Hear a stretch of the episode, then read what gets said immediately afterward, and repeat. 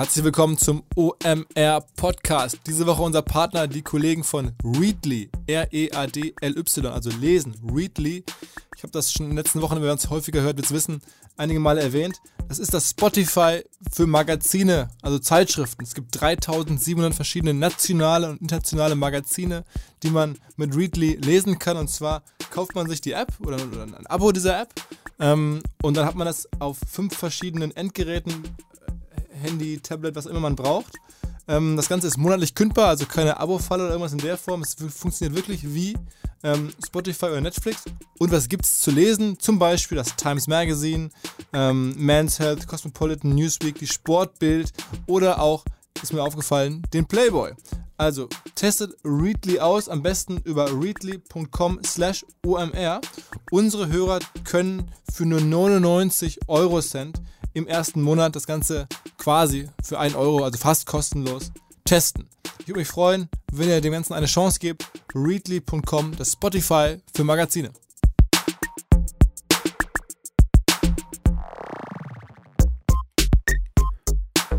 Herzlich willkommen beim OMR Podcast mit Philipp Westermeier. So, was war diese Woche los? Wir haben den Podcast jetzt, der gleich kommt, mit Florian Schwantner, sozusagen dem Star-Unternehmer aus Österreich, Runtastic, gegründet, für über 200 Millionen Euro am Ende an Adidas verkauft und hat eine, eine richtig geile Unternehmergeschichte. Er ist ein sehr motivierter, sehr engagierter Typ und wir haben das Ganze live aufgenommen in Wien. Im Rahmen unserer OMR-Internationalisierung waren wir halt in Wien, haben da Leute eingeladen, waren so vielleicht 200 Leute vor Ort, ähm, gemeinsam mit dem IAB dort und der Florian und ich haben dann so auf so einer kleinen Bühne ein bisschen dieses Podcast-Format gemacht. Er hat da meine Fragen beantwortet und ähm, einfach einen richtig, richtig guten Eindruck gemacht. Ansonsten vielleicht noch, was war noch los diese Woche? Wir haben halt gelauncht, habt ihr vielleicht gehört. Ähm, letzte Folge hier im Kanal ist ja nicht ein normaler Podcast, sondern war das Dinner Berlin, also diese Sonderfolge, die wir gemacht haben mit Axel Springer, mit Matthias Döpfner zusammen. Und das hat mich nochmal richtig äh, geflasht zu sehen. Die Bildzeitung hat es aufgegriffen, waren wir groß im Foto in der Bildzeitung und verschiedenen anderen Medien, dass es diesen Podcast gibt. Die Frau Kramp-Karrenbauer hat es dann bei Twitter geretweetet, dass wir dieses ähm, ja, Format jetzt veröffentlicht haben. Schon ziemlich ungewöhnlich, ähm, aber vielleicht hier an der Stelle mal ein ganz persönlicher Highlight ist einfach der Alex Karp. Das ist ein Naturphänomen, ist ja der Gründer von Palantir, was die wenigsten wissen, neben diesem Milliardenkonzern, der ihn auch selber zum Milliardär gemacht hat ähm, hat er vor 20 Jahren in Deutschland, es hat keine Muttersprachler, spricht aber ganz gut Deutsch, aber hat auf Deutsch promoviert in Philosophie bei Jürgen Habermas. Das ist so die philosophische oder die intellektuelle Instanz in Deutschland eigentlich schon fast. Ne? Jürgen Habermas ein richtig großer Name unter Intellektuellen.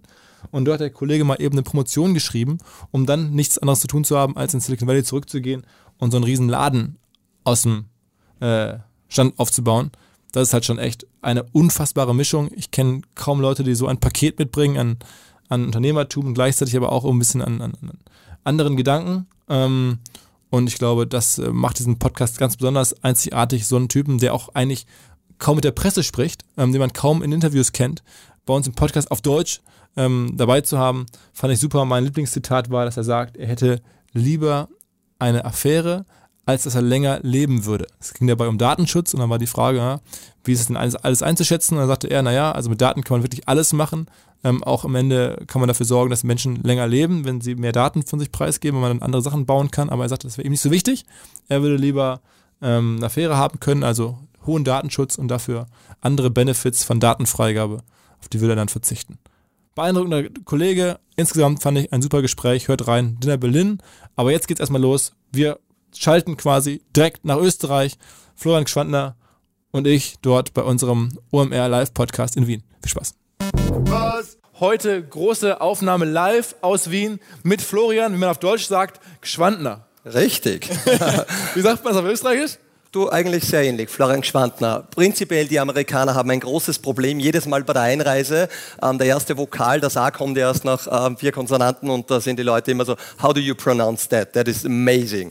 Und da habe ich jedes Mal äh, beim Einreisen eigentlich einmal die ersten fünf Minuten, wo wir nur über den Namen reden. Ich sage sehr gut gemacht. für, für, für, unsere, für unsere Hörer. Ähm, wir sitzen jetzt hier in Wien, das ist Heimspiel für dich. Du bist Österreicher, du bist aber in Deutschland auch deswegen bekannt, weil du Runtastic gegründet hast, ähm, das dann an Axel Springer verkauft hattest, dann hat das irgendwie aber auch Anteile bei dir behalten hast und dann haben hinterher dann du und äh, oder deine Kollegen und Axel Springer das dann an Adidas verkauft. Also zwei deutsche Firmen waren involviert.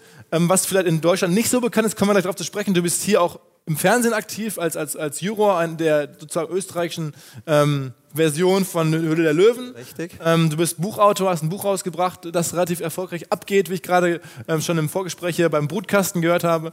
Ähm, und bist sozusagen hier eine, eine noch viel öffentlichere Person als in Deutschland. Aber fangen wir mal ganz vorne an. Erzähl mal so ein bisschen deine Geschichte vom Bauernhof zum Unternehmertum. Genau, fangen wir ganz vorne an. Also danke erstmals noch einmal für die Einladung ähm, von dir und von euch. Äh, ich finde immer, Podcasts sind sehr wichtig. Ich hätte vor fünf Jahren äh, fast eine Wette abgegeben, dass ich geglaubt hätte, Podcasts sind etwas, das am Aussterben ist. Selber höre ich mehr Podcast wie Mu Musik, muss ich sagen. Gerade im Fitnessstudio habe ich es gelernt, irgendwie Podcast zu hören. Und OMR ist eigentlich einer der ganz wenigen Deutschen. Ähm, ich höre auch sehr viel amerikanische. Also, und es ist auch, glaube ich, ganz gut, dieses Format zu haben.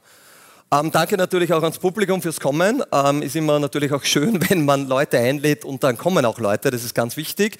Wo geht die Reise los? Wenn du sagst Bauernhof, da muss man jetzt wirklich das Rad der Zeit ein bisschen drehen. Ähm, bin mittlerweile auch 35 oder bald 36 Jahre alt.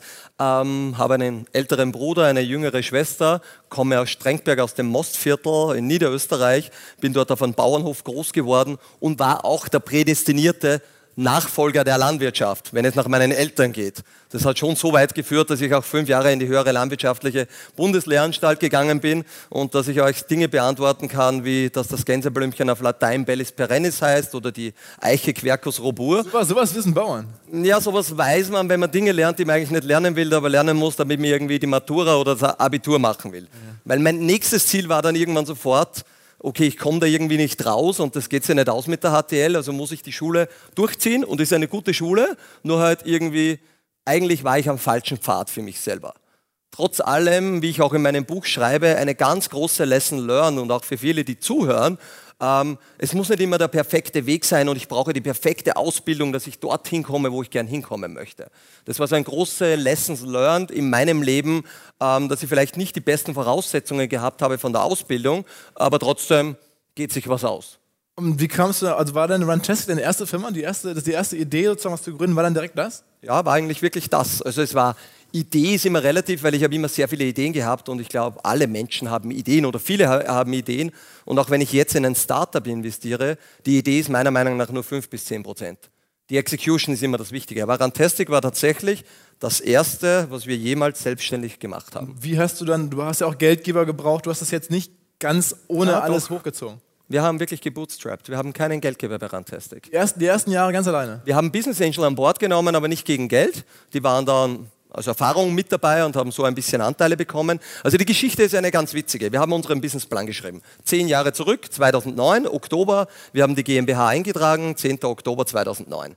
Danach haben wir einen Businessplan oder davor schon geschrieben und waren auf sämtlichen Businessplan-Veranstaltungen und bei den wenigen potenziellen Geldgebern, die es damals in Österreich gab. Business Angels und so, es war noch nicht ganz so ausgeprägt, wie das heute der Fall ist. Ähnlich war es in Deutschland.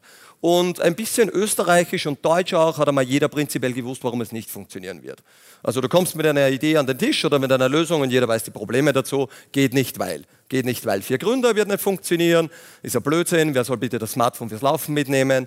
Macht's was Gescheites, Jungs. Also all das waren einmal die Reaktionen. Wir hätten schon Geld gesucht, so 200.000, 300.000 Euro damals im Businessplan, ähm, aber wir haben eigentlich nur Absagen bekommen. Quer durch die Bank.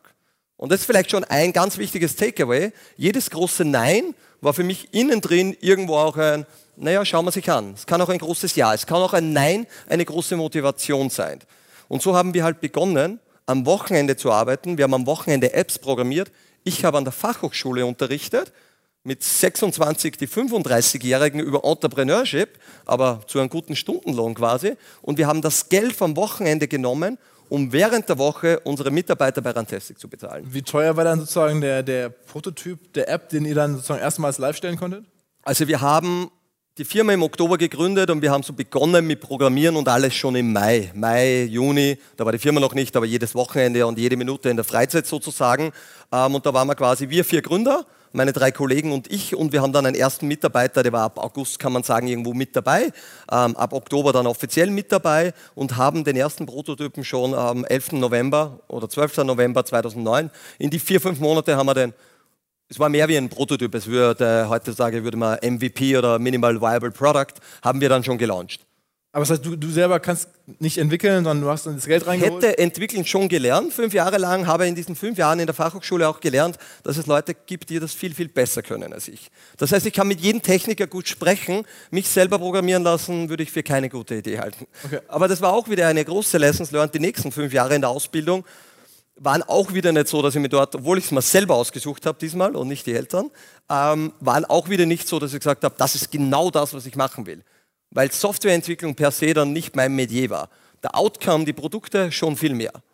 Aber lass uns mal verstehen. Das heißt, dann habt ihr dann dieses, dieses Produkt gehabt, die App, damals in ihrem Urzustand mhm. und kein Geld und habt das Ding irgendwie live hochgeladen. Was war die erste Plattform, Apple oder? Apple war die erste Plattform. Also eines muss man noch dazu sagen, jeder, der unseren Businessplan liest, den gibt es irgendwo auf der Uni zu runterladen.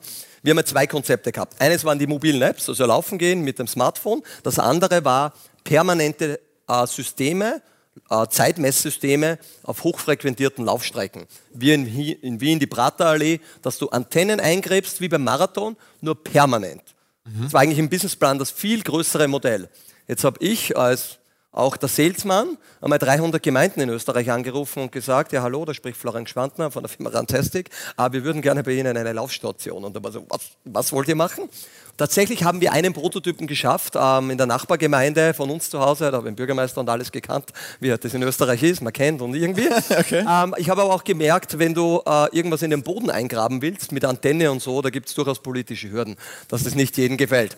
Somit das erste Fast-Fail, also Fail-Fast in unserem Leben war eigentlich ein Hauptteil unseres Business.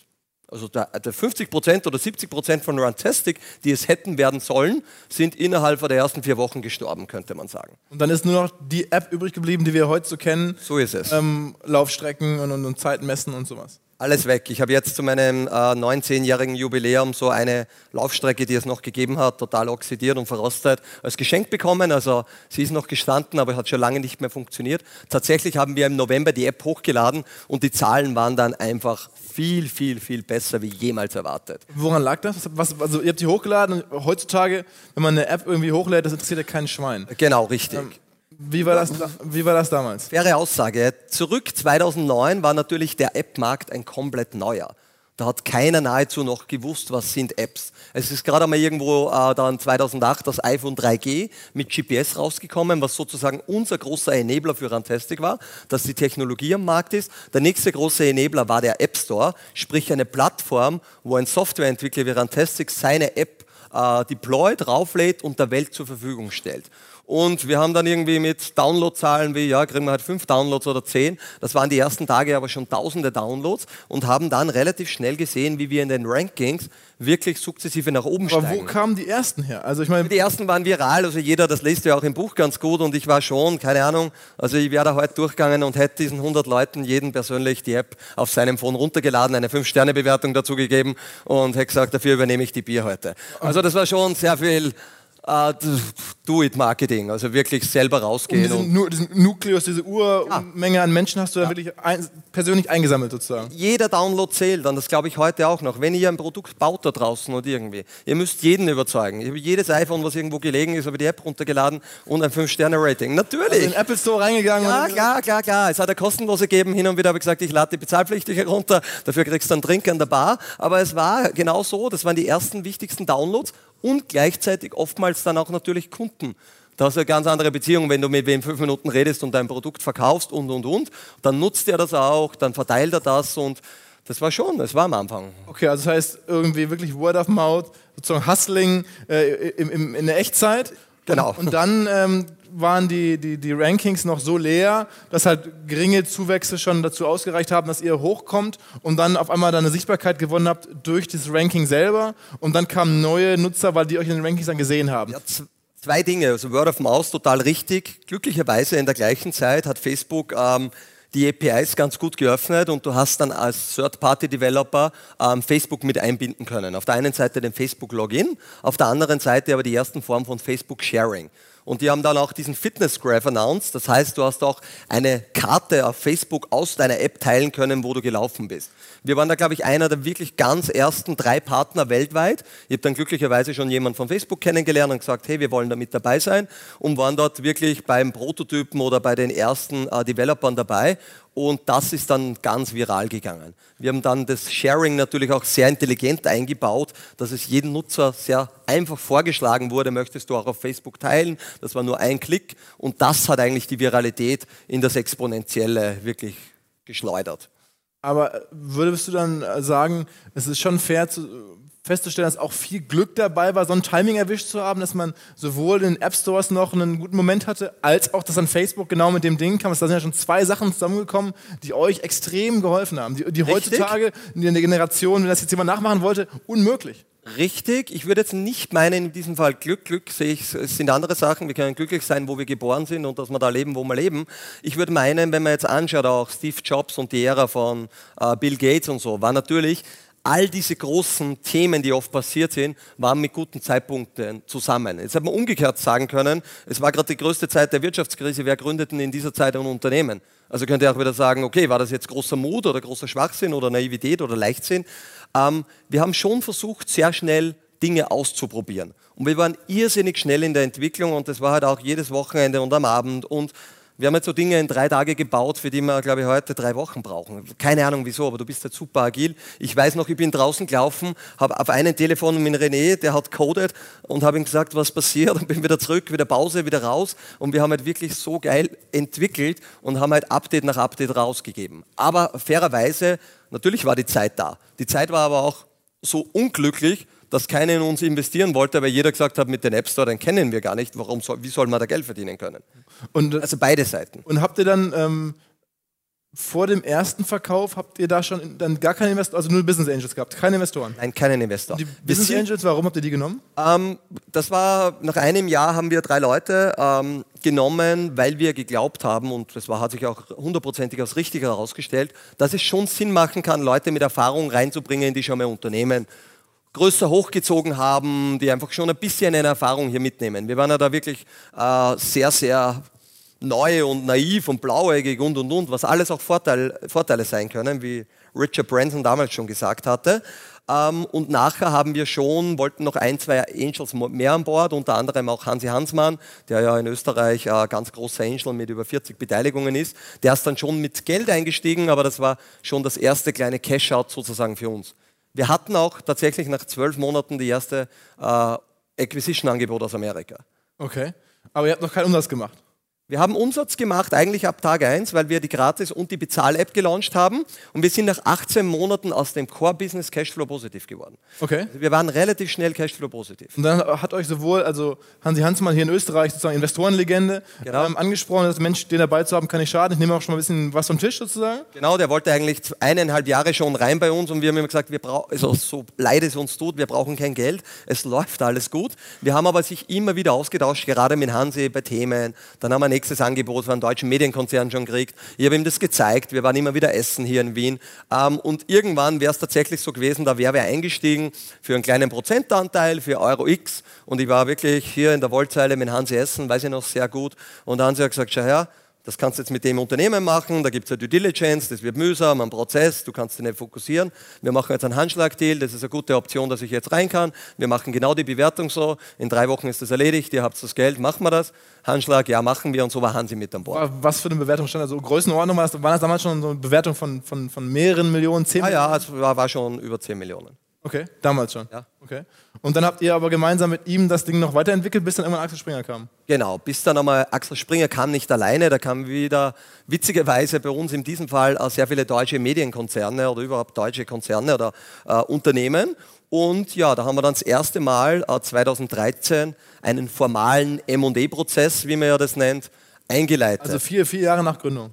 Vier Jahre nach Gründung, ja. Und aus dem immer aus der Position der Stärke heraus. Das war einer der größten Vorteile, die ich gelernt habe bei uns. Wir haben ja zweimal, äh, sind ja zweimal gekauft worden und das ist ganz wichtig. Wir haben nie verkauft. Wir sind immer gekauft worden. Das macht mental im Kopf einen großen Unterschied, ob du irgendwas verkaufen musst, in einer Position bist, wo du vielleicht aus der Schwäche, aus der Not, aus Geldsorgen oder wo auch immer, oder ob du in der Position bist und sagst, Wir müssen nicht. Wir können und wollen gerne, wenn der richtige strategische Partner da ist, aber wir müssen auf keinen Fall. Und Kannst du sagen, wer die amerikanischen Konzerne waren? Schon namhafte Konzerne, die man ja heutzutage noch kennt? Naja, einer war da ganz am Anfang, den darf ich den Namen nicht sagen, das war nach zwölf Monaten. Das war der Deal eher so, wir bekommen zwei Millionen Dollar und 30 Prozent an Firmenanteile an seinen Unternehmen. Und er hat gerade mit Index Ventures, mit Excel und mit einem dritten, Greyhound, glaube ich, äh, mit drei Mega-VCs eine Mega-Runde auch gemacht und ich wäre da irgendwie VP of Product worden in San Francisco, also in Silicon Valley, Palo Alto war das damals, glaube ich, und so. Und wir haben das irgendwie total surreal. Nach zwölf Monaten, wir haben ja keine Ahnung gehabt. Also noch einmal, wir sind nicht, ich habe das Wort Startup nicht gekannt beim Gründen. So fair muss man sein. Und wir haben geglaubt, das ist irgendein Fake. Wir sind dann aber rübergeflogen, haben den kennengelernt, wir waren da überall eingeladen, bei ihm Fisch essen und und und. Wäre eine geile Opportunity gewesen, aber ähm, haben irgendwie gesagt, ja, wir wollen jetzt eigentlich nicht nach Amerika. Also mir gefällt es da in Österreich besser. War dann so ein Grund dafür. Die, die Firma, gibt es die heute noch? Die gibt es noch, ja, ja. Wer hätte es sich gelohnt, da jetzt die, die gemacht zu haben? Die wären einmal zwischendurch von Apple übernommen worden für einen okay Preis. Ich glaube, im Nachhinein gesehen bin ich alles froh, dass genau alles so gelaufen ist. Ganz genau, wie es gelaufen ist. Jetzt, weil du es gerade nochmal erzählt hast, dass du ähm, das Wort Startup noch nicht mal kanntest. Wie kamst denn du auf die Idee, jetzt sozusagen aus deiner ganzen äh, Bauern, äh, ländlichen Karriere, sag ich mal, überhaupt äh, eine, eine, sagen wir mal, eine Sport-App oder eine Firma gründen? Hast, du bist ja sehr sportlich, du bist ja selber auch, sagen wir mal, Sportler. Ja. War das so der, der Treiber, sagt, okay, ich will dafür jetzt mal eine App haben? Oder, oder? Ich glaube, zwei Dinge. Also ein Bauer, ein Landwirt ist ja nichts anderes wie ein Unternehmer. Ja. Also Landwirtschaft ist Unternehmertum pur. Ja. Warum? Du musst dich um deine Dinge kümmern, Du musst flexibel sein, wenn schlechtes Wetter ist, kannst du die Ernte nicht einfahren, kannst aber nicht sagen, okay, ich habe jetzt sechs Tage frei, weil er sagt sechs Tage Regen an. Also dann wird es nicht funktionieren. Und ich glaube schon, dass ich das von meinen Eltern ganz gut mitbekommen habe, ähm, dass man auf der einen Seite viel arbeiten muss, dass irgendwas rauskommt ähm, und auf der anderen Seite auch flexibel sein muss und irgendwie tausend Dinge gleichzeitig machen muss. Ähm, das waren meine Stärken und ich habe gesagt immer auch, aus dieser Inflexibilität von der Landwirtschaft war der Grund, warum ich eigentlich kein Landwirt werden wollte. Ich wollte irgendwo erfolgreich sein, damit ich mir Dinge leisten kann, dass ich auch, wie gesagt, der erste Urlaub am Meer war mit 16 und so, weil wir halt am Wochenende die Schweinchen, da kannst du nicht sagen, wir sind auf Urlaub und macht einmal fünf Tage Pause beim Essen. Also das geht nicht. Und ich wollte das in meinem Leben ein bisschen anders haben und habe immer gesagt, ich möchte selbstständig sein. Meine Gründerkollegen haben das gewusst und der René und der Christian haben während der FH ähm, ein Projekt am Neusiedlersee gebaut und haben Segelboote an den World Sailing Games, haben sie Segelboote mit GPS, Mäusen haben wir, GPS-Devices, getrackt und du hast das so auf einer Nokia 7210 Java 2 Micro Edition anschauen können. Und dann wollten die eine Firma bauen und ich darf das immer so frech sagen, zwei äh, Vollbluttechniker, die besten, die wir im Jahrgang hatten. Ähm, technisch brillant, nur Segelsport Österreich, eine Firma bauen, das geht sich irgendwo nicht aus. Dann wäre Christian zu TomTom gegangen, haben wir schon Abschiedsfeier gemacht. René hat mich angerufen und gesagt, Flo, wir haben dann ein bisschen Geld über von der Förderung, du wolltest immer selbstständig sein, du sagst, was wir machen und ich programmiere. Und ich habe gesagt, ja, da können wir reden drüber. Ich habe dann noch von meiner zweiten FH in Alfred mitgenommen, ein toller Kaufmann. Und dann internationale Wir also, Wir also Wirtschaftskrise, TomTom, internationales Aufnahmestopp. Zwei Tage bevor Christian begonnen hätte in Amsterdam, hat er eine Absage bekommen. Jetzt war der Christian auch wieder da. Und jetzt waren wir irgendwie die vier Jungs da, so ein bisschen planlos, aber doch irgendwo was da. Und dann haben wir uns eigentlich ganz gut zusammengefunden. dann habt ihr gesagt, okay, Laufen. Das ja, das, das ist von mir ein bisschen mehr gekommen. Der Laufsport, Fitness und so, das ist sicherlich eine Note, die ich mitgebracht habe. Das war schon immer so dein, dein Lifestyle? Ja, ja, schon. Ganz kurz Unterbrechung, Hinweis auf ein richtig neues, smartes Angebot. Zwar gemacht von alten Freunden hier von uns, Robert Käfert, Christian Hein, ein Team, früher mal bei Mr. Specs gewesen. Die haben in Berlin den Collaborative Marketing Club und daraus jetzt ein neues Produkt gegründet und zwar den Insert-Optimizer.com. Das müsst ihr euch merken. Insert-Optimizer.com ist ein Marktplatz für Beilagen.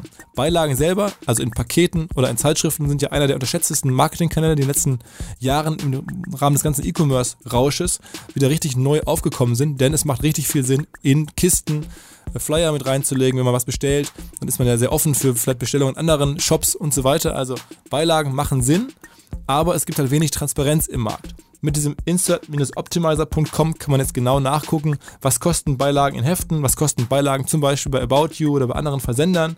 Man weiß, wie man ansprechen muss, man kriegt einfach eine richtig gute Markttransparenz. Das Ganze gibt es bis Juli diesen Jahres kostenlos für OMR-Hörer. Einfach auf insert-optimizer.com slash OMR gehen und dort bei der Anmeldung zu dem Marktplatz quasi nochmal OMR als Code eingeben. Dann könnt ihr das Ganze bis Juli kostenlos ausprobieren. Also einfach mal nachschauen. Ein neuer Marketingkanal mit ganz neuen Optionen. Insert-optimizer.com. Ähm, und dann lass uns reden jetzt, äh, wir stehen sozusagen in, in, einem chronologischen Zusammenhang, in dem Moment, wo dann Axel Springer kam und sagte, okay, jetzt machen wir die vier Leute mal richtig reich. Ja, jetzt würde ich meinen, wenn man Axel Springer kennt, dann weiß man, dass die ganz gut im M&E sind und die wissen eigentlich äh, sehr, sehr gut, wie sie verhandeln. Und mittlerweile ist es ja mehr ein digital als ein Medienkonzern, ähm, ein sehr erfolgreicher, muss man sagen, einer der Top-Konzerne in, in Europa. Und es war nicht nur Axel Springer, es waren eben andere auch. Wir haben aber sehr schnell gesehen, wenn dann in Deutschland, äh, passt eigentlich Springer. Weil Springer hatte im Digitalbereich schon Erfahrung in den Classifieds, in anderen Bereichen und man muss sich das immer vorstellen, ein Prozess, wo man Teile verkauft oder gekauft werden, übernommen wird, das ist ja nichts von heute auf morgen. Das ist ja ein Kennenlernen und eine Arbeit. So ein Prozess in der Regel dauert drei bis sechs Monate oder auch einmal neun Monate. Jetzt macht man das alles on top und im besten Fall wie bei uns bekommt kein Mitarbeiter was mit davon. Und das war dann schon durchaus ein langer Prozess. Wir haben irgendwo, ich weiß gar nicht mehr, Jänner, Februar gestartet und haben Oktober abgeschlossen. Also das waren durchaus einige Monate und dann alle Zuhörer und so gleich einmal eine Regel vorweg. Egal was ihr reinschreibt in euren Businessplan in der Zeit, wo ihr in einem M&E-Prozess seid, schaut, dass ihr jedes Monat überfüllt. Und das haben wir tatsächlich geschafft bis zum ersten Monat, wo wir gekauft wurden. Also Oder dann, dann waren wir mal nicht mehr, dann waren wir nur mehr so. Aber es ist unglaublich, ja. Okay, also es hat immer während der ganzen Gespräche die Ziele deutlich übertroffen. Die wurden immer, immer, sagen wir mal, heißer auf euch und ihr Ja, und umgekehrt sind sie natürlich Strategen und das ist nichts Schlechtes. Die wissen natürlich genau, jetzt zögern wir noch ein paar Wochen raus. Es passiert auch eines und das kann ich heute vielleicht ganz gut erzählen. Hansi Hansmann hat uns, und da möchte ich wieder auf die Business Angels zurückkommen, warum jeder in der Zeit sehr viel wert war. Hansi hat am Anfang zu uns gesagt, Jungs, folgendes wird passieren. Euch werden da jetzt irgendwo Millionen angeboten und ihr könnt sagen, ihr braucht Geld oder nicht und es ist schön oder nicht. Aber irgendwann denkst du das, du liegst im Bett und so und denkst ein bisschen nach, was ist, wenn das wirklich passiert. Dann kannst ja du ja irgendwann einmal das erste Mal im Leben irgendwie ein warmes Essen leisten sozusagen und ein bisschen mehr. und, Essen, ja. Genau. Ein Goldsteak. Ja, genau, wie, wie Riverie, na, hoffentlich nicht. Ähm, aber es wird auch Folgendes passieren, hat er uns gesagt. Die Zahl wird x sein, ich nehme jetzt eine fiktive Zahl 20 ähm, und dann könnte es vielleicht heißen, wo man über sechs, sieben, acht Monate, ihr werdet gute Freunde mit diesen Leuten, Menschen, man geht Abendessen, man mag die, man hat einen guten Prozess und am Schluss wird vielleicht wieder sagen, ja, das geht sich doch nicht ganz aus, wir können euch 20 nicht zahlen, aber 16 geht sie aus. Und ich würde meinen, hätten wir einen Hansi nicht gehabt, weil tatsächlich in der Realität ist es bei uns sehr ähnlich so eingetreten. Die Bewertung, wir haben eine sogenannte Floor-Bewertung gehabt, die war halt bei X und das war das Minimum, was bezahlt wird. Und wenn wir Ziele erreichen, wird im Nachhinein durch ein Earnout die Bewertung nach oben angepasst. Aber die Bewertung war, ist öffentlich, oder? Was damals von Ja, die Zahlen stimmen nicht. Stimmen nicht? Nein, die also stimmen Die Zahlen, die in Deutschland kursieren. Was ist denn da kursiert? 22?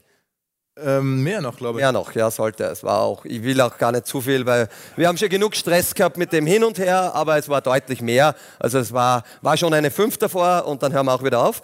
Ähm, aber, aber sag mal ganz kurz, ähm, und du hast ja nicht alles verkauft damals, ne? du hast ja trotzdem nein, entschieden. Wir haben nur die Hälfte verkauft. Okay, also alle gleich. Wir vier, also ganz wichtig immer, das ist Rantastic bin nicht ich, das sind meine drei Kollegen, der René, der Alfred und der Christian und ich. Ähm, ich habe die CEO-Rolle da immer machen dürfen und auch gerne gemacht, aber bei uns war immer alle, alle, alle, alle Quote, alles verteilt. Mhm. Das war sehr wichtig, das hilft sehr viel im Leben, dass wir heute noch beste Freunde sind, wir teilen eine Wohnung auf Mallorca gemeinsam, wir machen viel gemeinsam. Das funktioniert genau deswegen, weil nie der eine mehr oder weniger. Wir haben nie überlegt, hey, du fliegst dorthin, du machst das, du arbeitest da mehr, weil das immer ein Kuchen war. Wir haben immer nur gesagt, wir müssen schauen, dass der Kuchen groß genug wird, dass alle vier davon leben können. Okay, und dann äh, habt ihr gesagt, okay, jetzt machen wir jeder die Hälfte an Springer und dann gehört denen aber die Mehrheit in Summe ähm, Business Angels quasi dann raus. Richtig. Und dann wart ihr eine Weile mit denen unterwegs und das war die Hoffnung, ihr würdet ein normaler Teil des Konzerns und würdet irgendwann denen die Mehrheit abgeben.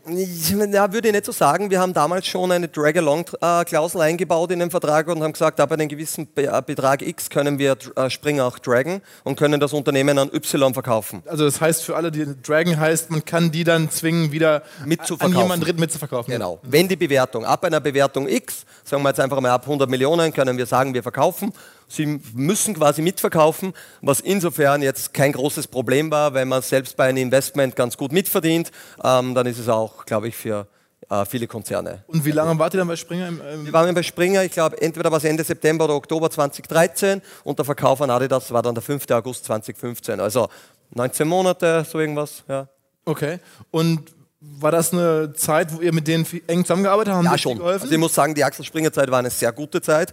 Ähm, insofern, weil wir uns dort das erstmalige auch mit anderen Startups in unserer Größenordnung, muss man ganz ehrlich sagen, gibt es leider in Österreich noch zu wenig. Wie viele, äh, wie viele Menschen wart ihr damals bei, bei, zu der Zeit? Ich glaube, wie wir gekauft worden sind, waren wir irgendwo so 70, 80 und nachher waren wir, wie wir verkauft haben, waren wir so 130 oder so, so circa, ja in der Größenordnung und da hat es natürlich auch bei Springer äh, Beteiligungen wie Kaufda äh, und andere geben, natürlich auch größere wie Stepstone und, und so weiter. Idealo. Genau, Idealo. Und da haben wir uns dann schon sehr gut mit den Gründern austauschen können. Ich bin viel mehr in die Berliner Startup-Szene reingerutscht, habe dort Menschen kennengelernt, aber auch wirklich mit Frau Axel Springer, mit unseren Beratern dort. Jürgen Hopfgartner war unser Zuständige.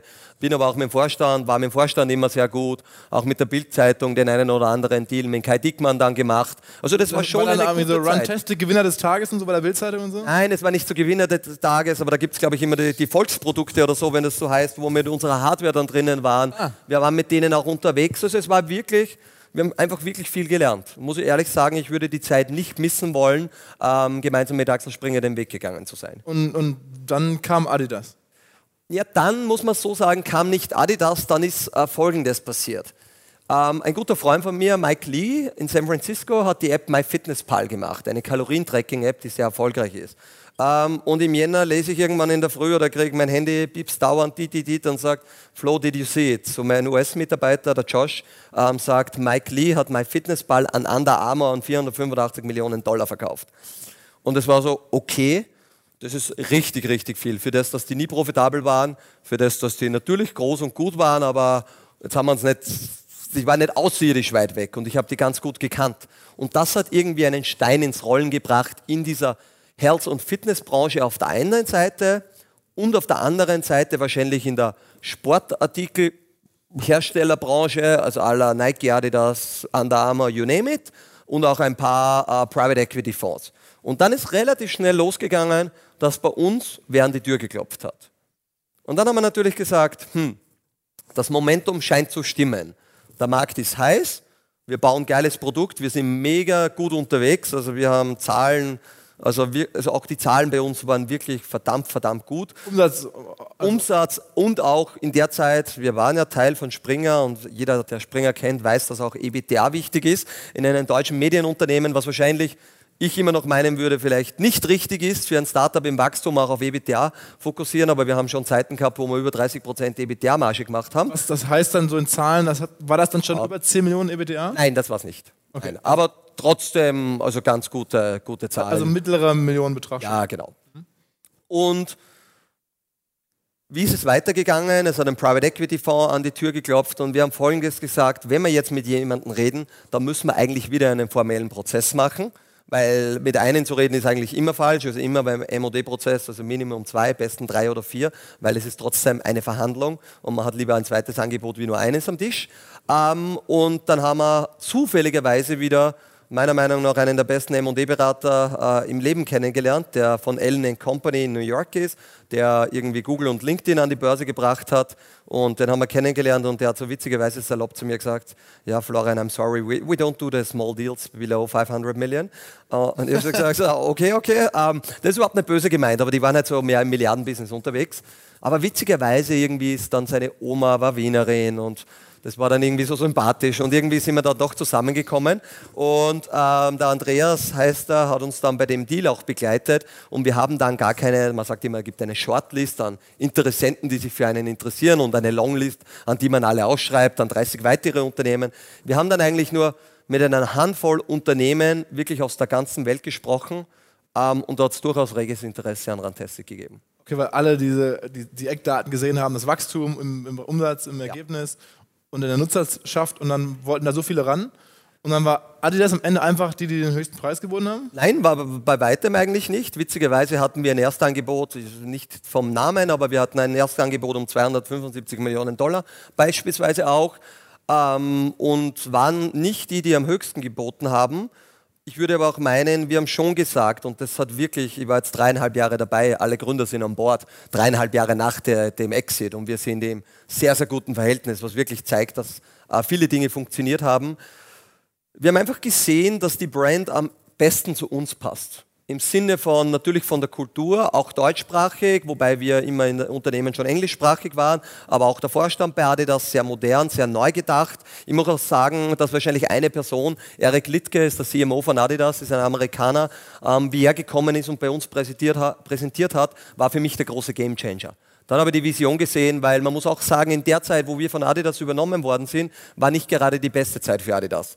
Die hatten 2014 drei Profit Warnings, denen ist nicht nur gut gegangen, das war alles ein bisschen angestaubt, ähm, aber wie ich dann Eric kennengelernt habe, äh, hat sich alles geändert. was hat der euch erzählt? Also was war dann so beeindruckend? Ja, prinzipiell war mir die Präsentation von ihm beeindruckend. Es war einfach modern. Es war eine Vision, wo wollen wir mit den Unternehmen hin.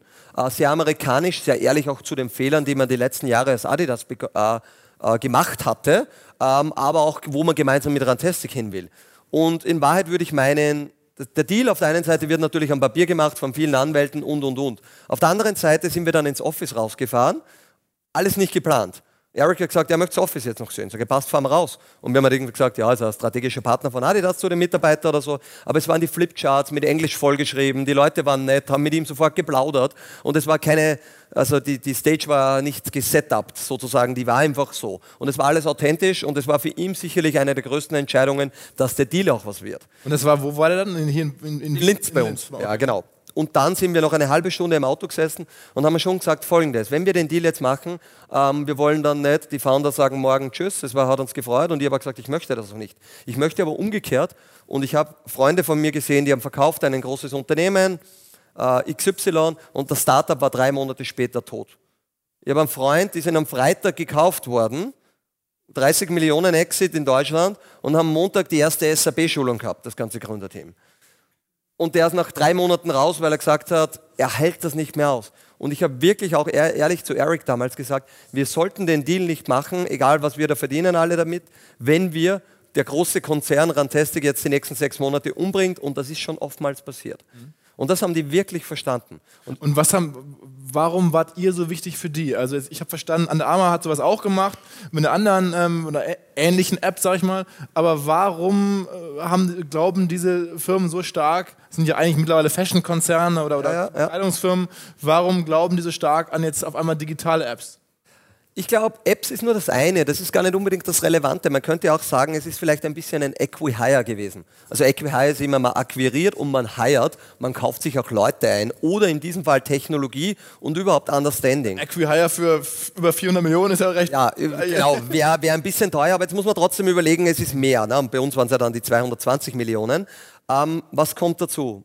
Ein großes Unternehmen ist börsegelistet, das muss natürlich auch seinen Shareholdern gegenüber ein bisschen zeigen, wo geht die Reise hin, was macht man. Das sind auch strategische Moves. Und ich würde schon meinen, dass wir gemeinsam bei Adidas ähm, ein bisschen das digitale Zeitalter mit eingeleitet haben dass einfach auch die Aufbruchsstimmung im Unternehmen, auch für Adidas-Mitarbeiter, äh, für alle da so war, wow, das ist cool, das passt cool rein, da kommt eine junge Truppe rein, ähm, digital, only, gutes Know-how und kann natürlich auch helfen, die Kultur eines Großkonzerns zu prägen. Und da würde ich meinen, dass das tatsächlich passiert ist. Also wir sind ja nicht super integriert, das wird jetzt noch ein bisschen mehr passieren, aber es hat schon in den Köpfen auch einiges geändert. Und natürlich darf man nicht vergessen, wir bringen auch äh, einige äh, Millionen ähm, oder zweistellige Millionen an aktiven Nutzern mit, die uns auch wertvolle Daten, die wir nicht verkaufen, geben. Aber zu wissen, wer bewegt sich, du bist ein Läufer und du weißt, zielgerichtetes Marketing, muss ich dir nicht über Schwimmen schreiben, über das Radfahren, wenn ich weiß, du gehst nur laufen. Und das hat natürlich auch für Adidas, wenn wir nach vorne denken, einen Wert, weil Leute wollen, ich bekomme gern Werbung, wenn sie für mich passt. Und ich glaube, mit all dem, was wir machen und wo die Zukunft hingeht, ist einfach den Kunden zu verstehen und zu wissen, wer ist gegenüber von mir ein ganz wichtiges Asset. Und da dran Testing natürlich mit über 100.000 täglichen App-Downloads ähm, und einer Reichweite von damals, ich weiß nicht, wahrscheinlich 70, 80 Millionen registrierten Kunden, schon einen, einen Wert auch. Okay, aber, aber Adidas ist ja nie so nach vorne getreten, oder? Habt ihr dann mal den, habt ihr euren Nutzern von Fantastic mal erzählt, aktiv, dass sie bei Adidas. Ja, durchaus. Das ist schon passiert jetzt die letzten Jahre. Also, du siehst auch so ein Splash-Screen, wir haben ein Co-Branding, das ist Adidas. Ähm, es ist so, du kannst ja deine Schuhe tracken. Äh, wir sagen dir schon nach 500 Kilometern, welcher der einzige richtige Schuh, den du gerade trägst, dein Adidas also, Ultra Boost ist. Wenn ich es geahnt hätte, als, ja, ja, als wenn du es geahnt hättest, genau. Sehr schön. Nein, aber natürlich Und darum sage ich, da geht die Reise gerade weiter, natürlich auch die CRM-Systeme zusammenbauen. Wir schauen sich gerade Loyalty-Clubs an und wir sehen auch, dass Kunden, die digital affin sind und Sport machen, äh, mehr Geld online ähm, beim Sportartikelhersteller ausgeben, als wie wenn die keine digitalen Produkte nutzen. Also da gibt es eine sehr starke Korrelation. Und mit dieser Korrelation kann man natürlich wieder Rechenbeispiele auf Performance-Marketing und andere Dinge anwenden und sozusagen auch das Business skalieren. Also nur fürs Protokoll, das heißt, Adidas hat dann am Ende diese 220 Millionen an Springer und an euch ähm, bezahlt, dass ihr dann sozusagen von Springer dann wieder darüber seid. Richtig. Mhm. Und welche Rolle hattest oder wie hast du dann mit Adidas zusammengearbeitet? Warst du regelmäßig in Herzogenaurach und hast du dann da irgendwie eng auch in einem Konzern reingesendet oder warst du dann trotzdem weiter sehr unabhängig bei euch in Linz? Also beides. Ich glaube, ein Vorteil ist natürlich, dass wir vier Stunden physisch voneinander getrennt sind, Linz und äh, Herzogenaurach. Herzogenaurach ist neben Nürnberg, ähm, aber super dem Zug erreichbar. Also das war immer ganz gut zum Pendeln auch. Und es war so, ich war sozusagen das Pendant vom Eric und wir waren die Firewall. Also es durfte keiner mit jemandem anderen reden, ohne dass das jetzt nicht irgendwo abgesegnet wurde, aller Anfang. Damit nicht eines passiert, dass nicht irgendwie äh, x-tausend Leute zu Rantastic runterfahren, weil jeder Office sehen will und irgendwo dabei sein will. Genauso, dass unsere Mitarbeiter jetzt nicht tausend Dinge irgendwie losstarten, die sehr unkontrolliert sind.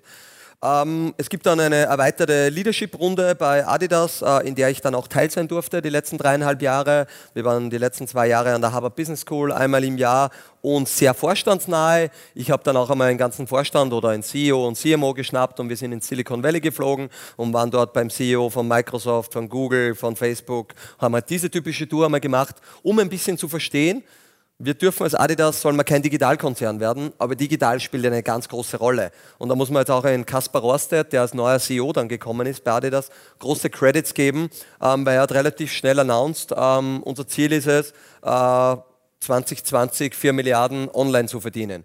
Und somit war jeden bei Adidas, jeden als einzelnen... Umsatz, ne? Als Umsatz, genau. Äh, Entschuldigung, Umsatz zu machen. Somit war es jeden bei Adidas klar, digital ist enorm wichtig und ist eine der Prioritäten im Konzern. Und sprichst du noch mit denen über so Fragestellungen, sollen die nun größer bei Amazon äh, Ganz klar, wir waren bei Amazon, bei Jeff Wilkes ähm, darüber. Bei Amazon ist immer Feind und Freund gleichzeitig, äh, wo man nicht weiß, wie soll man mit ihnen arbeiten. Letztes Jahr hat Nike dann die erste Kooperation mit, äh, mit Amazon gemacht. Wir haben das als Adidas jetzt noch nicht gemacht, schauen uns das noch an, aber natürlich strategisch. Mit wem müssen wir auch kooperieren? Wir sind dann genauso nach Shanghai geflogen und haben uns angeschaut, beispielsweise ähm, Starbucks eröffnet gerade einen Shop am Tag in China. Ein neuer Starbucks wird momentan in China eröffnet. Die Starbucks-App wird aber 100% von WeChat gemacht.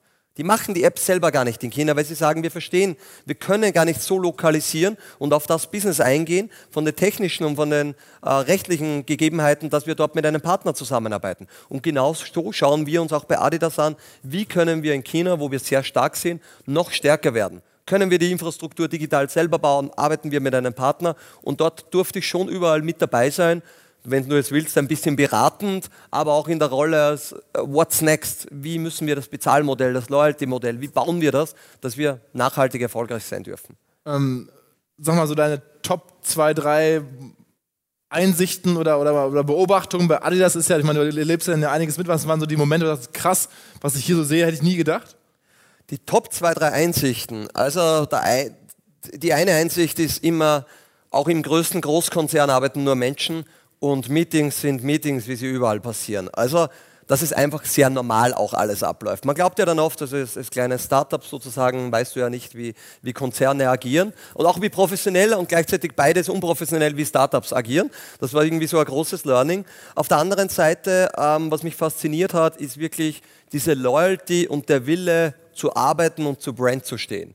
Ich hatte irgendwie so die Vermutung, in einem Großkonzern, da wird so Dienst nach Vorschrift gemacht, es ist jetzt 16 Uhr, ich lasse alles fallen und bin raus. Und das war überhaupt nicht der Fall. Also dieses Commitment, ähm, wirklich bei Adidas, das habe ich wahnsinnig cool empfunden und fasziniert mich bis heute. Also wirklich ein cooler Arbeitgeber zu sein, wo die Leute wirklich super Gas geben. Und dann habe ich auch gelernt, wirklich in der obersten Ebene dass so tolle Leute und so Vorstände nicht zufällig Vorstände sind, sondern dass sie richtig gut sind.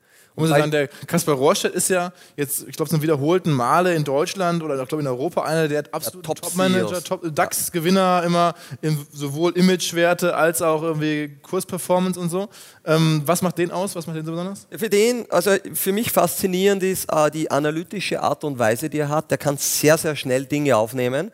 Der hat gesagt, okay, wie er der CEO geworden ist, ich habe mal gefragt, wie geht das jetzt? Du kommst von Henkel, ist ein ganz anderes Business und so. Und er hat aber gesagt, Florian, du kannst relativ schnell theoretisch jedes Business verstehen, wenn du Zahlen richtig lesen kannst. Ganz klar ist Adidas von einer Emotion ganz anders, aber er hat gesagt, deswegen bin ich jetzt auch einmal da die ersten 100 Tage, damit ich nur lerne. Und wie wir in Harvard Business School waren, haben wir so ein Thema auch gehabt, wie bordest du einen neuen CEO an, sowohl in einem Startup als woanders. Und die größte Gefahr ist immer, dass du sofort operativ wirst und irgendwo mitarbeitest. Und diese Kunst zu haben und sagen einmal drei, vier Monate, ich fliege überall umeinander, ich höre nur zu, ich stelle nur Fragen und lerne einmal, was los ist. Und erst dann starte ich operativ los, hat mich sehr fasziniert. Das war eine so eine Gabe. Und beispielsweise beim Eric Littke hat mich immer fasziniert, dass der mich auf Augenhöhe über digital im Flieger, wenn wir nebenan sechs Stunden gesessen sind, der hat mich ausgefragt und so. Und was passiert natürlich, wenn dich ein, ein Adidas Vorstand, den du auch noch super magst, weil du um sechs in der Früh mit ihm laufen gehst ähm, und der mega trainiert ist und ein cooler Typ einfach ist und äh, will halt was wissen, wie funktioniert bei Facebook diese API und und und. Du bist halt voller Enthusiasmus, dass du es ihm erklärst. Und das habe ich in meinem Unternehmen dann auch gelernt. Wenn ich als CEO einen Mitarbeiter frage, sage du, ich bin blöd oder ich verstehe das nicht, dann sind die Leute ja sehr willig, dir zu helfen und dir das zu erklären. Und hier nicht irgendwie von oben herab und zu sagen, ich bin Vorstand und was, was will ich von dir leicht lernen, sondern diese Offenheit im Leben zu haben und sagen, wir können alle hier herinnen voneinander lernen und ich kann wahrscheinlich fast von jedem Menschen irgendwo was lernen. Das war für mich faszinierend und hat schon meine Perspektive nochmals ein bisschen geändert und geschärft, dass man äh, never stop learning. Noch eine kurze Unterbrechung und Hinweis in eigener Sache auf die Aufteilung dieses Kanals hier. Es gibt jetzt ja hier nicht mehr den Ask OMR Podcast, es gibt nur noch diesen Podcast, den OMR Podcast. Und der Ask OMR Podcast hat jetzt seinen eigenen Channel, weil wir das Thema weiter ausbauen wollen. Also bitte geht zu iTunes und abonniert dort auch Ask OMR. Da werden ja eure Fragen beantwortet. Ich weiß von ganz vielen guten Leuten, die echt richtig geil finden, wenn André Alpa, Erik Siegmann, viele andere dort, die ganze Crew, ähm, eure Fragen beantworten. Und das tun sie auch weiterhin. Wir wollen das sogar ausbauen, ähm, deine eigene Community drum aufbauen. Wenn ihr Fragen habt, natürlich auch geht auch das weiterhin umr.com slash askumr. Schickt uns eure Frage zum Thema Marketing im weitesten Sinne und André und Kollegen wissen eine Antwort. Also es gibt es halt nicht mehr hier, aber im eigenen Kanal Ask OMR suchen, bei iTunes abonnieren, gerne einen netten Kommentar hinterlassen. Wir würden uns freuen und haben Großes vor bei diesen ganzen Fitness-Apps, da gibt es ja so eine Peer Group, äh, da gab es dann später noch Freeletics und verschiedene andere, I Make You Sexy, also es ist jetzt alles ne, so grob diese Peer Group, würde ich sagen. Ähm, da beobachtet man, finde ich schon, dass die jetzt auch alle sehr unterschiedliche Entwicklungen nehmen. Ne? Also Rückkäufe, ähm, kommen auf einmal so Private Equity Investoren rein. Deswegen Frage, Runtastic kann man ja von außen jetzt nicht mehr so gut erkennen, ist ja der Teil des Adidas-Konzerns.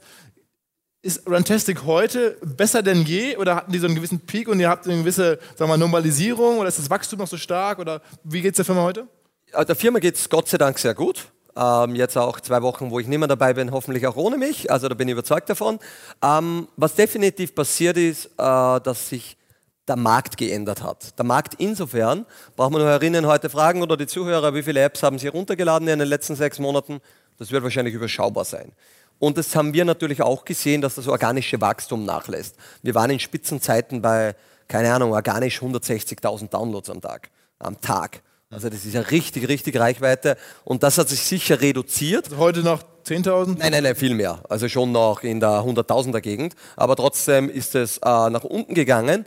Parallel ist natürlich Performance Marketing um einiges stärker geworden. Das heißt, dass du zahlen musst, um Sichtbarkeit, um Downloads zu bekommen. Und eigentlich hat sich das Know-how mehr in das Performance-Marketing verlagert, dass du jetzt wirklich Mathematik machst und sagst, ich gebe einen Euro für meinen Kunden aus und ich bekomme hinten im besten Fall genau einen Euro wieder rein und das kann ich noch skalieren. Das ist natürlich Kunst und Schwierigkeit zugleich, weil du schauen musst, die Plattformen wie Facebook, Instagram werden teurer, du musst bessere Assets, bessere Videos launchen, du musst auf die Märkte, auf die Sprachen, auf Kulturen, auf Zielgruppen, Männer, Frauen, in Neujahrsansatz anders eingehen. Aber so betteln wir uns jetzt viel mehr mit dem Mitbewerb, wie das noch vor drei, vier Jahren der Fall war. Was ist denn aktuell noch einen Kanal, wo du sagst, da kriegt man für eine App in dem Bereich überhaupt Downloadzahlen hin? Also ich glaube, im App-Bereich ist es tatsächlich sehr schwierig geworden, organisch wirklich gute Downloads zu bekommen. Also organisch und, und paid? Und paid. Es sind schon noch momentan der klassische Kanal Facebook, Instagram. Da gibt es natürlich ein paar andere Ad-Networks. Ähm, wir haben beispielsweise mit Google auf mobil äh, nie wirklich gute Erfahrungen gemacht. Uh, YouTube hat da und dort ein bisschen funktioniert, aber es ist tatsächlich der mit Abstand reichweitenstärkste Kanal noch Facebook und gerade Instagram jetzt. Äh, wird aber natürlich, nachdem es die einzigen wenigen Kanäle sind und die ganze Welt irgendwie da reingeht, extrem teuer.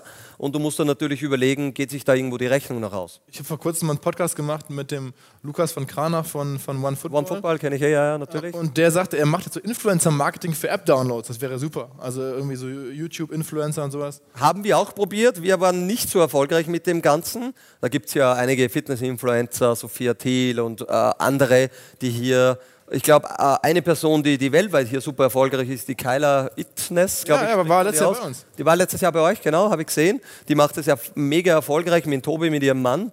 Ähm, aber das ist auch wieder eine Ausnahme, die es als self-made so geschafft hat. Die eigene Marke, also die ist eigentlich vom vom Influencer das Produkt gebaut, eher wie eine Kylie Jenner.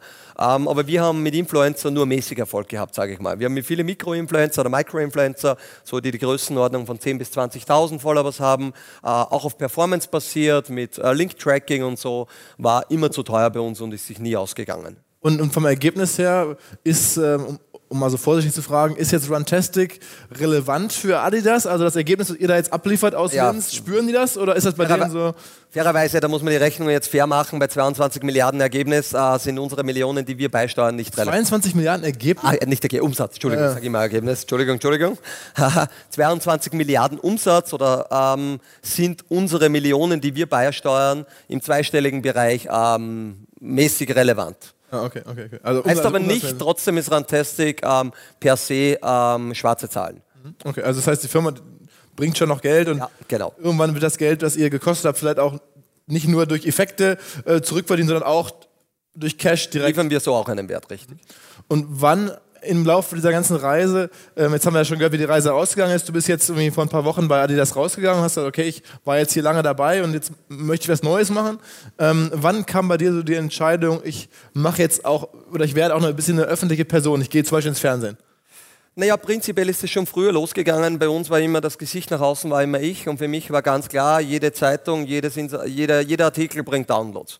War relativ einfach die Rechnung die ersten Jahre. Und ich habe alles, ich war Medien, nahezu jeder, der irgendwo angefragt hat, hat irgendwas bekommen. Und umgekehrt habe ich mir auch überall reingedrängt. Das hat in Österreich funktioniert das dann auch ganz gut.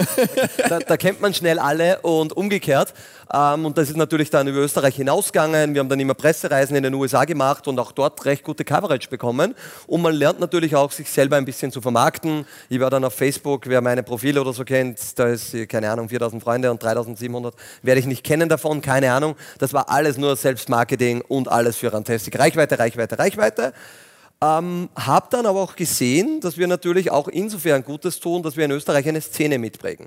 Und eine Szene mitprägen insofern, ähm, dass Startups mehr relevant werden, dass die Medien mehr über Startups berichten, dass die Rantastic-Story eine sehr nette ist, dass du aber auch natürlich einen gewissen Einfluss hast, dass du auch mit der Politik reden kannst, die war jetzt gerade mit Sebastian Essen vorher, ähm, auch darüber redest. Das wäre kurz, also im Österreich. Ja, genau. Ja, genau. Wir waren gerade Mittagessen und haben schon darüber geredet. Wer wäre vielleicht beides älter?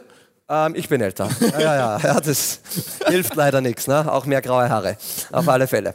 Ähm, aber zum Beispiel war ein Thema auch schon wieder, wie können wir Mitarbeiterbeteiligungsprogramme steuerlich wirklich irgendwann lukrativ in Österreich machen. Das ist in Deutschland, glaube ich, dasselbe selbe Thematik. Und dass wir auch, oder ich vor allem, auch einen Einfluss habe auf Gesetze, auf Bildung, auf diese Themen und das für mich schon eine Relevanz auch hat. Und es gibt ja immer so diese Quote von John F. Kennedy, der gesagt hat, frag nicht nur das Land, was das Land für dich machen kann, äh, was kannst du für das Land machen? Und ich sehe es schon als eine gewisse Verantwortung, auch was Gutes zu tun. Mhm. Okay, aber das, anfangs war es wirklich PR getrieben. Ganz klar, ja. War denn für dich, also ich habe auch mal vor kurzem, um jetzt das Name-Dropping hier fortzusetzen, ähm, einen Podcast gemacht mit dem Frank Thelen. Der ist ja in Deutschland so ein Fernseh. Kenn ich ganz gut, ja, ja. Für den war das, glaube ich, nochmal, sagt er ja auch, ein Quantensprung in diese Show reinzugehen. War das für dich auch so eine große Geschichte? Ist es in Österreich auch so, wow, auf einmal kennen dich Millionen Leute, vorher kannten dich so eine Szene und jetzt kennen dich Millionen? Ich kann es dir noch nicht beantworten, weil wir starten erst um, äh, mit der Ausstrahlung. Die Sendung ist noch nicht ausgestrahlt. Also das heißt, sie ist noch in Österreich nicht im Nein, sie geht jetzt erst live nächstes Monat. Ah, okay, okay. Ja, aber das. darum weiß ich noch nicht, was passieren wird, aber es hat durchaus auch in der Relevanz in Österreich dieselbe Relevanz wie in Deutschland. Ich glaube, die haben ja so circa drei Millionen Zuseher am Dienstagabend in, ähm, bei der Höhle der Löwen und bei uns bei zwei Minuten zwei Millionen ist es dann sozusagen die ähnliche Reichweite auf Österreich bezogen. Ja. Und wer wird denn noch in der Jury sitzen? Außer dir? Ähm, da sitzt mit mir in der Jury äh, Dr. Hans-Peter Hans Haselsteiner, äh, ehemaliger Bauunternehmer oder gehört die Strabag. Ähm, dann ist die Katharina Schneider, die macht einen Mediashop quasi, also äh, wo du Pendant zu QVC, würde ich meinen, in Also Die Deutschland. österreichische Judith Williams sozusagen? Genau, genau. Und dann sitzt noch Leo Hillinger, äh, Weinunternehmer. Ähm, und dann ist noch Martin Rohler, der ist neu auch, äh, der ist auch neu als Juror. Der ist sehr viel im Sustainability-Bereich. Okay. Genau, es sind auch fünf Leute und ja. Denn das äh, generell schon immer ein Ding? Hast du schon immer viel investiert in Startups? Ich habe angefangen zum Investieren ähm, gemeinsam mit meinen Gründerkollegen wieder, um auf das wieder zurückzukommen. Wir haben gemeinsam eine Beteiligungs GmbH, in der wir so circa 15 Beteiligungen jetzt haben. Ähm, haben wir nach Springer angefangen, die ersten Investments zu machen und jetzt nach Adidas äh, sozusagen noch einmal einmal mehr und beispielsweise das letzte Investment gestern Abend in ein deutsches Food-Startup gemacht. Darf ich noch den Namen noch nicht sagen, wird man aber bald in den Medien lesen. Aber hast du im Portfolio Firmen, die man kennt, also die jetzt auch schon vielleicht sozusagen namhaft geworden sind? Ja, also eines, was ganz äh, sehr, sehr gut funktioniert, ist Tractive. Dort machen wir GPS-Tracking für Hunde und Katzen. Sind wir mittlerweile 70 Leute, ähm, sind Weltmarktführer, sitzen bei uns, haben bei uns untergemietet, früher bei Rantastic, das macht ein guter Freund von mir, ist dort CEO und das haben wir gemeinsam mit hochgezogen und waren erster Investor. Man weiß immer, wo sein Hund und seine Katze ist. Genau, du siehst in Echtzeit, wo die Hund und die Katze ist. Du siehst auch, wie weit die in der Nacht weglaufen. Die Idee dahinter wäre natürlich auch, dass deine Katze und meine Katze lernen sich kennen in der Nacht. Wir wissen das gar nicht, aber dann lernen wir auch kennen und so weiter. Kann man, kann man viele, viele Ideen reinspinnen, aber tolles Unternehmen. Recurring Revenue ähm, funktioniert sehr toll, also attractive.com, ganz cool. Get Mimo, äh, Mimo, äh, wo du äh, Developing App oder Entwicklung generell am Smartphone lernen kannst, Coding Skills lernen kannst. Ähm, die sind sehr gut unterwegs, eigentlich weltweit auch. Und dann gibt es noch eine ganze Reihe anderer. Ja. Und dann hast du dich jetzt auch vor kurzem entschieden, ein Buch zu schreiben. Prinzipiell habe ich mich nicht vor kurzem entschieden. Ich habe irgendwie zwei Dinge immer gesagt, bis 35 hätte ich gerne. Und das war immer der Porsche 911 und das andere war einmal ein Buch schreiben, wenn ich irgendwas Relevantes zum Sagen habe. ähm, das mit dem Auto ist sie Gott sei Dank schon früher ausgegangen, obwohl da habe ich auch äh, eine, also eine Zeit lang gewartet. Und beim Buch war ich tatsächlich der Meinung, das geht sie nicht aus. Das geht sie zeitlich einfach nicht aus. Dann ist letztes Jahr oder 2017 muss man sagen, äh, wieder erwarten, haben mit drei Verleger innerhalb von drei Wochen angeschrieben, sie würden gerne ein Buch mit mir machen. Und dann war das Thema ist wieder so hochgepoppt und ich habe mir damals nie überlegt, das auch fairerweise mit einem äh, Ghostwriter oder mit einem Co-Autor zu machen. Und ähm, ein Verlag, der Ecowin Verlag, ähm, hat, habe ich mich dann getroffen, haben wir mal das übergeredet, wie schaut der Prozess aus, was darf ich mitreden. Ich habe gesagt, ich will die Kapitel alle selber machen, ich will genau den Content, ich will den Schreibstil, den ich will, das ist mein Buch ähm, und muss meine Sprache haben. Und dann haben wir uns am 7. Jänner, 6, 7. Jänner sicher, äh, 2018 zusammengesetzt und am 23. Am 10, 23. September 2018 gelauncht. Okay, und also das hat jemand für dich geschrieben und du hast aber so ein bisschen schon eingeflüstert. Ja, sehr viel. Also viel mehr, wie ich wieder gedacht habe. Das ist immer diese gute Naivität, die man oft hat, wenn man Projekte wie ein Startup angeht, dass man sagt, es wird alles super und so viel ab. Ähm, dann lernt man immer, dass es dann viel mehr ist. Und beim Buchprojekt war es sehr ähnlich. Da habe ich jetzt einen Co-Autor, der quasi mitschreibt. Ups, Nicht, glaube ich. Sorry. Ah, jetzt geht's wieder. Ähm, der mitschreibt und ähm, sozusagen wird das ja nicht viel Arbeit.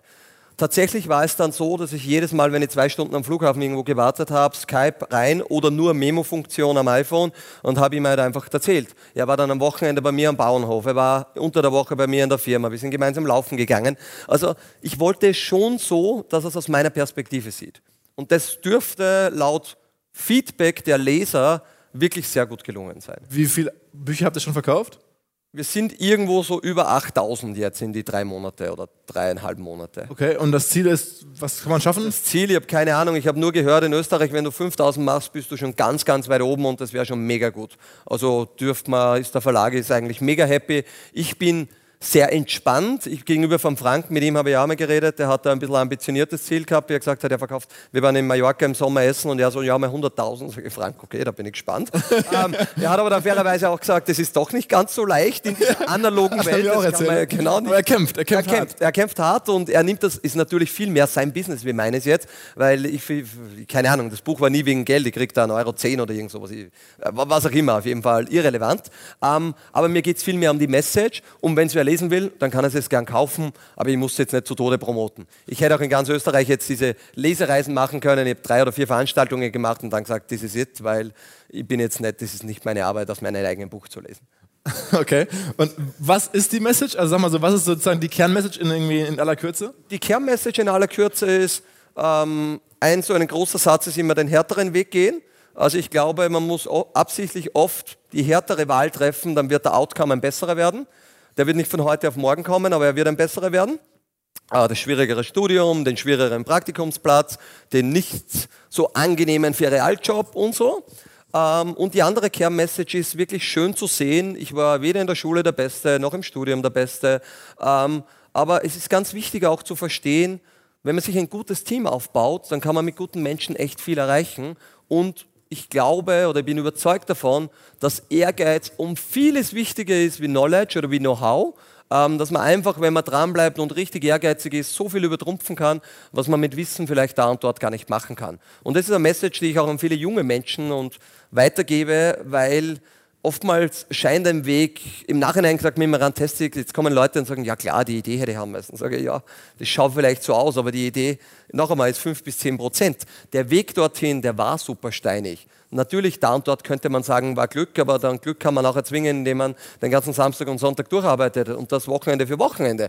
Und all diese Dinge, wie das alles funktioniert hat, ist, glaube ich, eine große Message. Und ich habe diese zwei Prozesse mit Springer und mit Adidas, glaube ich, ganz gut und ganz ehrlich auch beschrieben, weil wenn jemand einmal in der Phase ist, ein Unternehmen oder in die tolle Position zu kommen, dass man gekauft wird oder Teile veräußern kann, dann kann man das sehr viel richtig und falsch machen. Und wir wissen alle, dass mehr als 50 Prozent der M&E-Transaktionen gehen schief. Und das liegt meistens, würde ich meinen, an den Menschen, die dahinter arbeiten. Also wer jetzt in Deutschland sozusagen zuhört und das sich jetzt sympathisch findet, das ist ja wahrscheinlich häufig der Fall, äh, der kann das dann auch bei Amazon logischerweise kaufen. Ja, ja, klar, das gibt es überall. Amazon, Florian Schwantner, so läuft Startup. Okay. Und jetzt, ähm, also Buch ist raus, Fernsehshow geht demnächst los, aber erste Staffel ist abgedreht, sagst genau. du? Ähm, Runtastic ist auch äh, vorbei. Was ist denn das neue Leben des Florian Schwantner? Ja, das neue Leben, das gibt es erst wenige Tage oder wenige Wochen jetzt. Das ist ein sehr ungewohntes Leben, wenn man ohne Wecker aufstehen darf. Und dann, ich stehe normal, ich bin normal um 6 Uhr aufgestanden oder 6, 6 bis 6.30 Uhr, je nachdem, wie oft die Schlummertaste gefallen ist. Ähm, und jetzt ist halt irgendwie so 8 oder 9 dann haben wir irgendwann laufen gehen und dann haben wir irgendwie das Buch aufmachen. Fairerweise, äh, ich habe gerade eine Wohnung jetzt bekommen und die tue ich gerade umbauen. Jetzt habe ich gerade ein kleines Projekt, um das ich mich kümmern darf, was heißt Boden besorgen, Architektur, ausschreiben und all die Dinge. Aber du wohnst in Linz? Ich wohne in Linz, äh, habe auch eine Wohnung in Wien und im Sommer ein bisschen in Mallorca da und dort auch. Also pendel durchaus da hin und her aber bin Linzer ähm, und sehr gern auch und habe noch einen großen Bauernhof in der Nähe in Strengberg auch. Also das ist so mein Domizil. Und das ist der von deinen Eltern? Der von meinen Eltern, ja, ja, den habe ich übernommen, der gehört mir mittlerweile. Ja. Was, da arbeitet jetzt hier ein Angestellter? Nein, nein, da ist Mama, Papa und Opa ähm, und circa 3000 Quadratmeter stehen leer. Ähm, der Charlie lacht da so, der im Publikum sitzt, kennt es sehr gut, unser Haus zu Hause. Die Mama putzt nach wie vor viermal im Jahr 84 Fenster ähm, und lauter so Sachen. Also aber, aber, die Tiere und die Felder sind... Die Tiere sind weg mittlerweile, weil meine Eltern in Pension sind und die Felder sind vermietet, verpachtet, würde man sagen. Die habe ich jetzt verpachtet, da kriege ich ein paar tausend Euro und parallel kostet das Haus circa das Zehnfache zum Erhalten, weil es so groß ist. Okay das ist ein schönes Projekt. Und äh, in, ich sage immer, mein Projekt 2.0, irgendwann möchte ich mal irgendwas damit machen, aber das habe ich momentan noch keinen Kopf für. Das heißt, du hast aber jetzt noch nicht die neue Aufgabe, sagst irgendwie Nein. das neue Digitalprojekt, das neue Startup, Fonds oder irgendwie sowas? Nee. Nein, also ich habe im Buch auch geschrieben, der einzige Plan ist es, keinen Plan zu haben. Und das muss man auch lernen, tatsächlich nichts zu tun. Ich fliege jetzt auch einmal sechs Wochen nach, nach Amerika, bin ein paar Wochen auf Hawaii, gehe dann wahrscheinlich Heliskiing nach Alaska im März. Das ist schon klingt, klingt ganz okay. Klingt alles okay. Nein, nein, ich, ich, ich würde auch nicht jammern. Ich glaube aber tatsächlich, ich habe schon, und das habe ich auch im Buch geschrieben, einen großen Respekt davor, wenn man es gewöhnt ist, dass man jeden Tag Entscheidungen trifft, Meetings macht, mit Menschen spricht, Interviews gibt und es wird jetzt sukzessive weniger, äh, dann ist es nicht nur leicht und nicht nur super. Weil es ist ja nicht so, dass all meine Freunde jetzt alle frei haben und wir haben unendlich Ressourcen und sagen, okay, wir fliegen von A nach B und machen nur mehr Party. Also ich glaube schon, dass eine Zeit kommen wird, in der es mir vielleicht auch einmal nicht so gut geht, weil es eine gewisse Lehre gibt. Ich sage immer so, wenn du auf einen Marathon dich vorbereitest und 18 Monate das Training machst und dann ist der eine Tag und du läufst hin und alles geschafft, dann ist nächsten Tag oft kein guter Tag oder die nächsten Tage, weil du nicht weißt, what's next. Und es ist ganz wichtig, wenn man sich auf Ziele vorbereitet, dass man sich auch überlegt, was kommt nach dem Ziel. Und ich habe versucht, mich darauf einzustellen, dass die Zeit auch kommen wird, wo es mir vielleicht mit dem Nichtstun nicht gut gehen wird. Okay, aber man hat das Gefühl, wenn man dich so erlebt, du hast so ein Talent irgendwie zu motivieren. Das ist ja auch, wenn man dich bei Instagram verfolgt, dann, dann haust du da auch so Motivations... Also das, du hast schon ein Anliegen. Wenn ich jetzt höre, du bist hier in der Politik, sieht man dich vielleicht demnächst auch irgendwo, weiß ich nicht, im, im Wirtschaftsministerium oder sonst wo? Oder? Nein, nicht in der aktiven Politik. Ich berate die Politik, das darf ich machen das tue ich auch gern. Ähm, weil ich glaube, dass Leute aus der Wirtschaft, der Politik helfen müssen, Dinge zu verstehen und Experten da und dort sind, also das schon. Äh, selber will ich aktiv in die Politik ganz klar ein. Okay, also eher schon wieder unternehmerisch. Ja, auf jeden Fall eher mehr unternehmerisch. Jetzt also durch einige Beteiligungen mit den Startups und alles, das macht mir riesen Spaß auch dort mitzuhelfen. Parallel würde ich aber meinen, Jetzt wird es einmal sechs Monate, vielleicht neun Monate so die Auszeit geben. Habe auch mit ein paar deutschen Kollegen geredet, die mir hier einige Zeit voraussehen. Der Sebasti äh, ja, Sebastian von Amorelli zum Beispiel, ja. der Polly war da, jetzt hat einige die Zeit gemacht. Und ein paar andere haben ein paar Tipps geholt. Das war auch sehr witzig, weil der eine war sozusagen zwei Wochen im Schweigekloster und hat irgendwie so Backpacking gemacht. Der nächste hat gesagt, er war nur in Las Vegas und ist halb Pokerprofi und nur in Fünf-Sterne-Hotels gewohnt. Also total ambivalent auch. Ich weiß noch nicht, wo ich mich sehe, vielleicht ein bisschen in beiden, ich habe keine Ahnung. Ähm, und freue mich auf die Zeit jetzt, aber danach, also es würde mich wahrscheinlich schon wirklich reizen, nochmals zu gründen, wenngleich ich auch weiß, so eine Erfolgsstory noch einmal hinzulegen, die realen Chancen sind sehr klein. Okay, okay. Also, ähm, vielen Dank fürs Kommen. Vielen Dank vor allen Dingen aber, äh, Florian, fürs, ich fand es ähm, super authentisch. Du bist so, wie du bist, total echt. Ähm, Danke und, und, und ehrlich und natürlich äh, erfolgreich auch, aber trotzdem auch irgendwie begeisternd, mitreißend ähm, für alle und die auch jetzt irgendwie vielleicht, ich, ich habe das Gefühl so, ne, so ein europäischen Gary Vaynerchuk, den gibt es noch nicht. Es gibt den amerikanischen Gary Vaynerchuk. Du hättest das Potenzial, so ein ähm, europäischer Gary Vaynerchuk äh, zu werden. Guck, Danke, wahrscheinlich ja. kennst du ihn, wahrscheinlich hast du Ja, natürlich, ja, ja. Ähm, also das ist irgendwie, ist es in dir drin, neben dem Gründen auch so ein bisschen... Muss ein bisschen äh, mehr Fluchen anfangen, meinst du? Ja, aber, aber, aber du hast neben dem Gründen, glaube ich, äh, A, hast du ein ähnliches Mindset wie der und zweitens hast du, glaube ich, auch so ein bisschen diese Gabe, äh, Leute mitzureißen, und nicht nur zu analysieren und Zahlen zu interpretieren, sondern auch irgendwie Leute mitzunehmen und zu begeistern mit dem, was du erzählst. Und das ist hier, glaube ich, heute rübergekommen und es wird hoffentlich den Leuten, die es hören, auch gefallen. In diesem Sinne, vielen Dank dir, vielen Dank den Kollegen von IAB und uns hier, dass wir als, als Deutsche hier äh, nach Wien kommen durften mit UMR. Vielen Dank. So, bis bald in Hamburg. Danke sehr.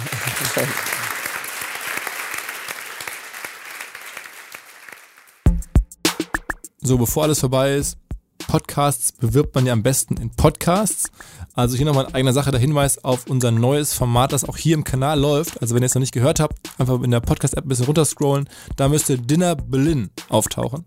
Und das ist das Format, was ich jetzt mit Matthias Döpfner neu gemacht habe. Wird es vielleicht noch eine weitere Folgen geben in den nächsten Monaten.